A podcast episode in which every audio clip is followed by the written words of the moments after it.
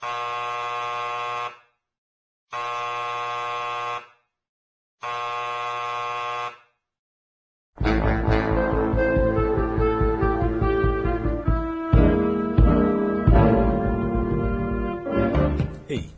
tudo bem com você? Bom dia, boa tarde, boa noite. Abençoe aos mais velhos e aos mais novos também. Quem está falando aqui é o Hugo Martins e você está ouvindo o Cientista da Arte, a Dança em Foco. Um podcast que fala de dança, ciência, tradição e memória, trazendo não só conhecimentos científicos, mas também saberes tradicionais. Aqui vamos conversar um pouco sobre como a dança pode ser um reflexo da identidade e da história das pessoas. Vamos bater um papo sobre a importância da memória para o movimento, não só na dança, mas também na vida. E tudo mais sobre o mundo da dança e seus processos cognitivos, ou seja, tudo que nos atravessa enquanto seres humanos capacitados de sentidos. Então, solta a vinheta e bora conversar.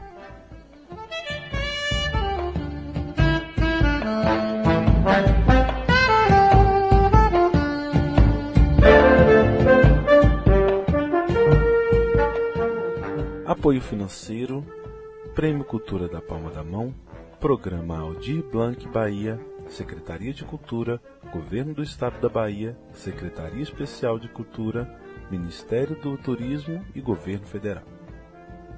Ah, e lembrando, gostando ou não gostando, compartilhe com seus amigos, porque é sempre importante criar novas conexões e manter a discussão ativa para a gente poder melhorar nossa capacidade de argumentação e aumentar o nosso conhecimento. Se estiver ouvindo pelo Spotify ou Deezer, lembra de seguir o nosso podcast. Caso seja pelo aplicativo da Apple, lembra de fazer a sua avaliação lá, tá ok? Nesse primeiro capítulo, nós vamos falar sobre a dança como reflexo da identidade. Para isso, a gente precisa entender como se dá a formação da nossa identidade. Ao longo da nossa vida, nós passamos por um processo cognitivo de incorporação do mundo. Ou seja, as coisas que estão ao nosso redor, que nós temos contato, elas fazem parte da gente. Como? A partir dos nossos órgãos sensoriais, que são estruturas que traduzem tudo que está ao nosso redor em impulsos elétricos que são transmitidos no nosso sistema nervoso e então geram um efeito fisiológico. Esse processo funciona para todas as informações. No caso do som, por exemplo, a minha voz ela chega ao seu ouvido por uma vibração do ar.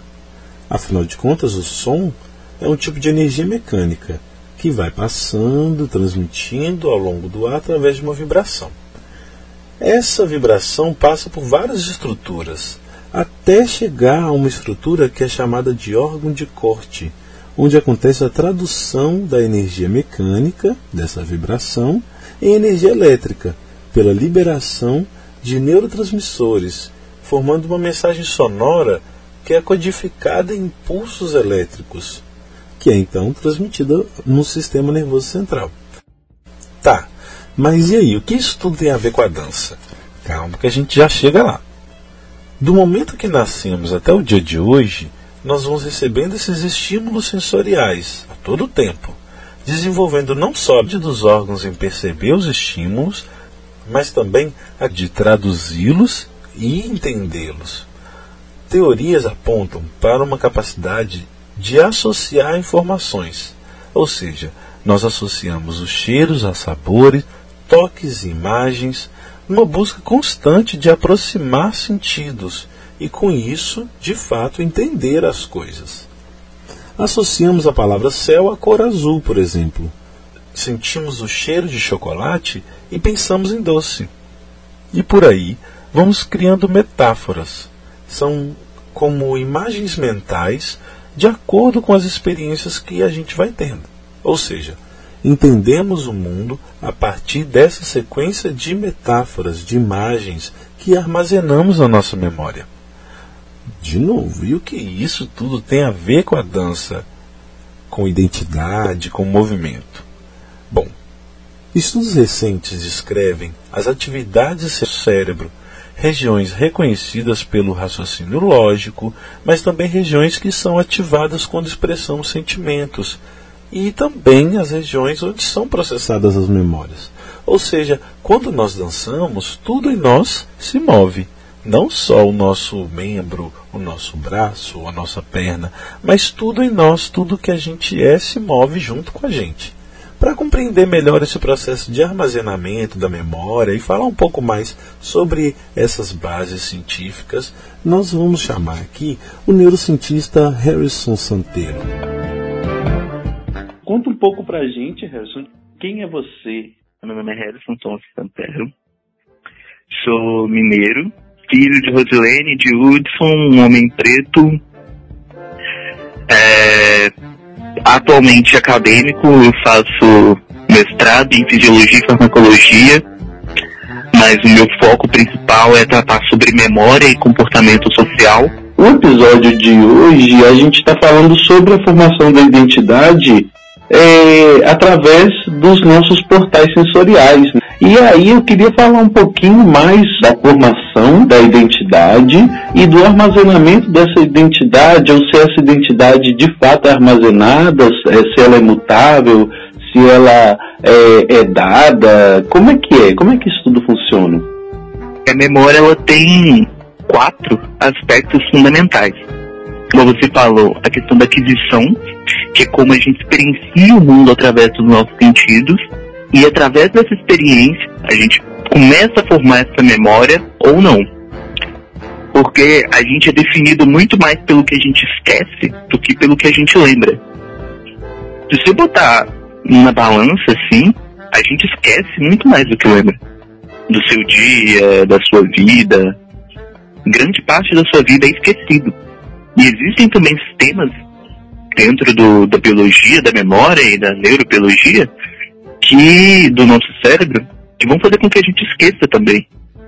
E o esquecimento faz parte da memória. E uma parte importantíssima, assim. Porque isso é também o que a gente esquece, o que a gente não consegue lembrar, né?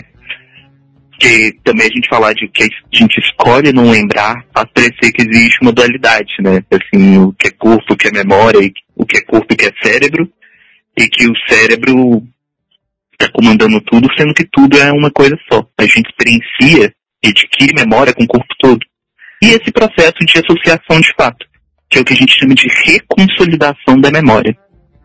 Todas as vezes que a gente lembra de uma memória, essa memória, e isso como um processo biológico de fato, ela fica num estado que ela fica lábil, ou seja, ela fica mais vulnerável a alterações. Então a gente lembra essa memória, ela fica lábil, alterações e ela se altera. Simplesmente porque eu lembrei dessa memória em um outro contexto, em um outro espaço, em um outro tempo. Então, nenhuma memória nossa permanece a mesma. Todas as vezes que a gente lembra essa memória, ela é atualizada, ela, ela ganha ou ela perde detalhe, ou ela ganha um novo significado emocional, ou ela enfim, essa memória ela pode se alterar de diversas formas.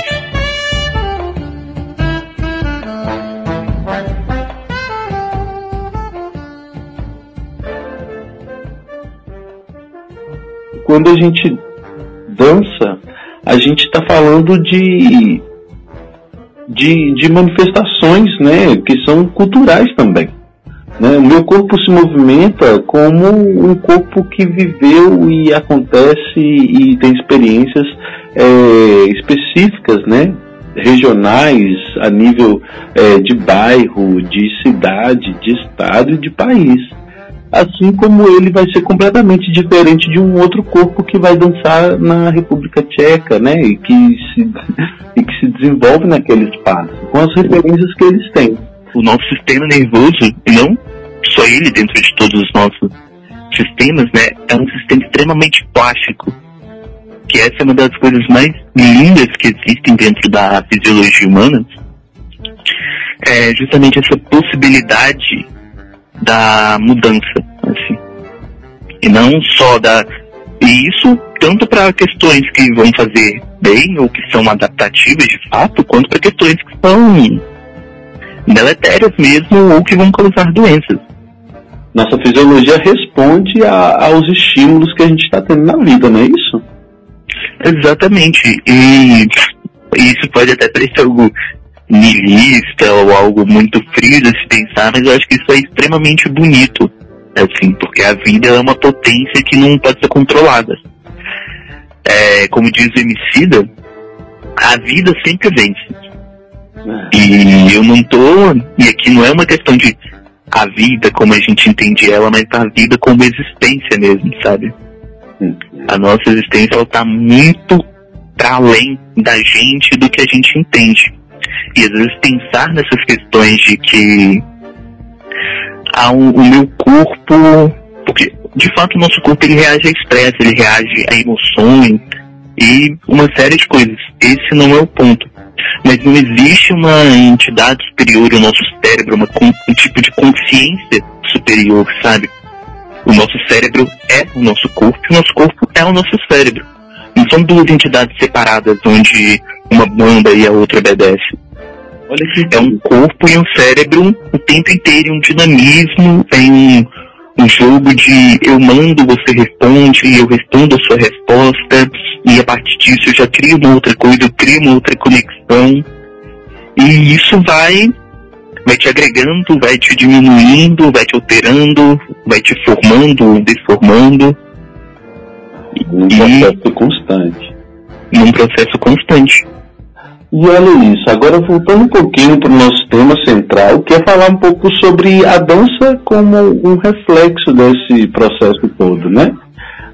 Quando a gente dança, a gente acessa é, várias áreas do cérebro, né? Então, é, tanto áreas que fazem processamento do sentimento, quanto áreas que fazem processamento lógico, e também áreas que dizem né, que são responsáveis ali por, por esse conceito amplo da memória. Quando a gente entende que a gente está em movimento e a gente está dançando e evocando memórias e fazendo é, mergulhos mesmo internos né, em quem a gente é, a gente está movimentando tudo. Então quem dança não é o nosso corpo, né?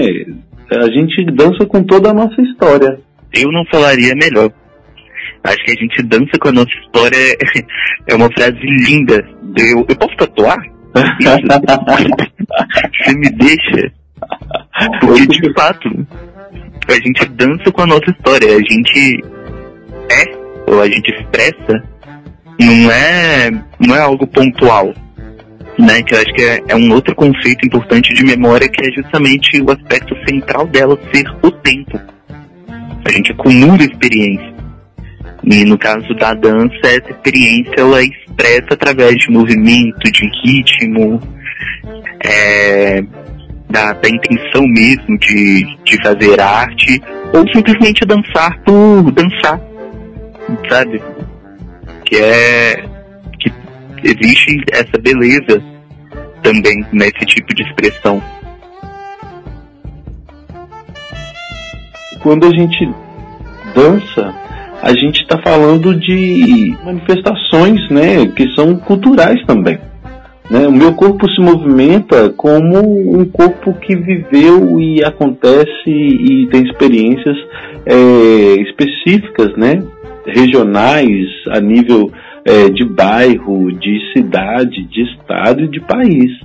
Assim como ele vai ser completamente diferente de um outro corpo que vai dançar na República Tcheca, né? E que se, e que se desenvolve naquele espaço, com as referências que eles têm.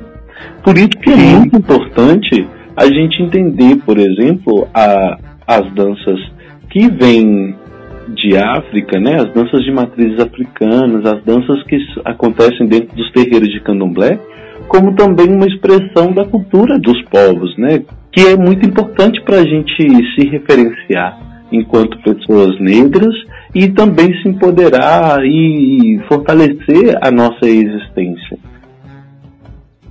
O que eu acho incrível na memória, é, e principalmente na memória como nós humanos lidamos com ela, que através de registro de até mesmo antes da nossa própria existência, E isso também é tido também como um tipo de memória, assim. uma memória que perdura além do seu corpo. O, e o que eu acho importante do que você estava falando de, por exemplo, das danças afros e de terreiros e dessa reafirmação, é de que muito, até mesmo de nós como pessoas pretas, nós tivemos a nossa memória completamente negada. A gente não tem acesso à nossa filosofia, é, porque ela foi tida como algo demoníaco e, foi sendo perdida. E a gente ultrapassa é, as questões colonizadoras, né? A gente tá Exatamente. Resistindo e nossa memória, mesmo que tenha sido apagada dos registros, ela se manifesta, por exemplo, através da dança, através da arte. E através da reafirmação dessas memórias, né? Assim, a gente não pode é, existem coisas que são, vão ser irrecuperáveis, e beleza. Mas dá pra gente alterar e construir uma história a partir daqui, assim. E outras memórias que elas vão ser reafirmadas. E hoje, e aí também é um outro ponto, é começar a reafirmar memórias e processos do, principalmente do povo negro, que não estão relacionados à escravidão, que não estão relacionados à crueldade. Eu acho que a filosofia, a dança e o modo de vida, é, principalmente africano, eles sempre reforçaram uma questão muito forte ligada à alegria e à liberdade. Eu acho que e, e muito também sobre a questão do corpo com o ambiente. E sem essa história de questões primais ou indígenas, não, não existe nada de errado em questões primais e indígenas. É, mas o que eu digo de primal indígena é nesse senso comum de que é algo primitivo, de fato, sabe? Existiam coisas que são extremamente complexas e é, não só existiam coisas que são extremamente complexas como e, e comparáveis assim, grandes pensadores, grandes filósofos, é, europeus e que a gente tem e e cansa de estudar dentro da academia, sabe? E grandes saberes também que não passam só pelo pensamento científico, mas o saber de como existir, como existir na em determinada região, que como é a África, com suas particularidades, porque até isso, né? A gente não, não sabe muito sobre essas coisas e não sabe por uma, não só por uma questão de ah, eu não sei porque eu nunca procurei, mas porque de fato existe uma negativa ao acesso a isso. E um preconceito também à, à forma de pensar e à forma de saber.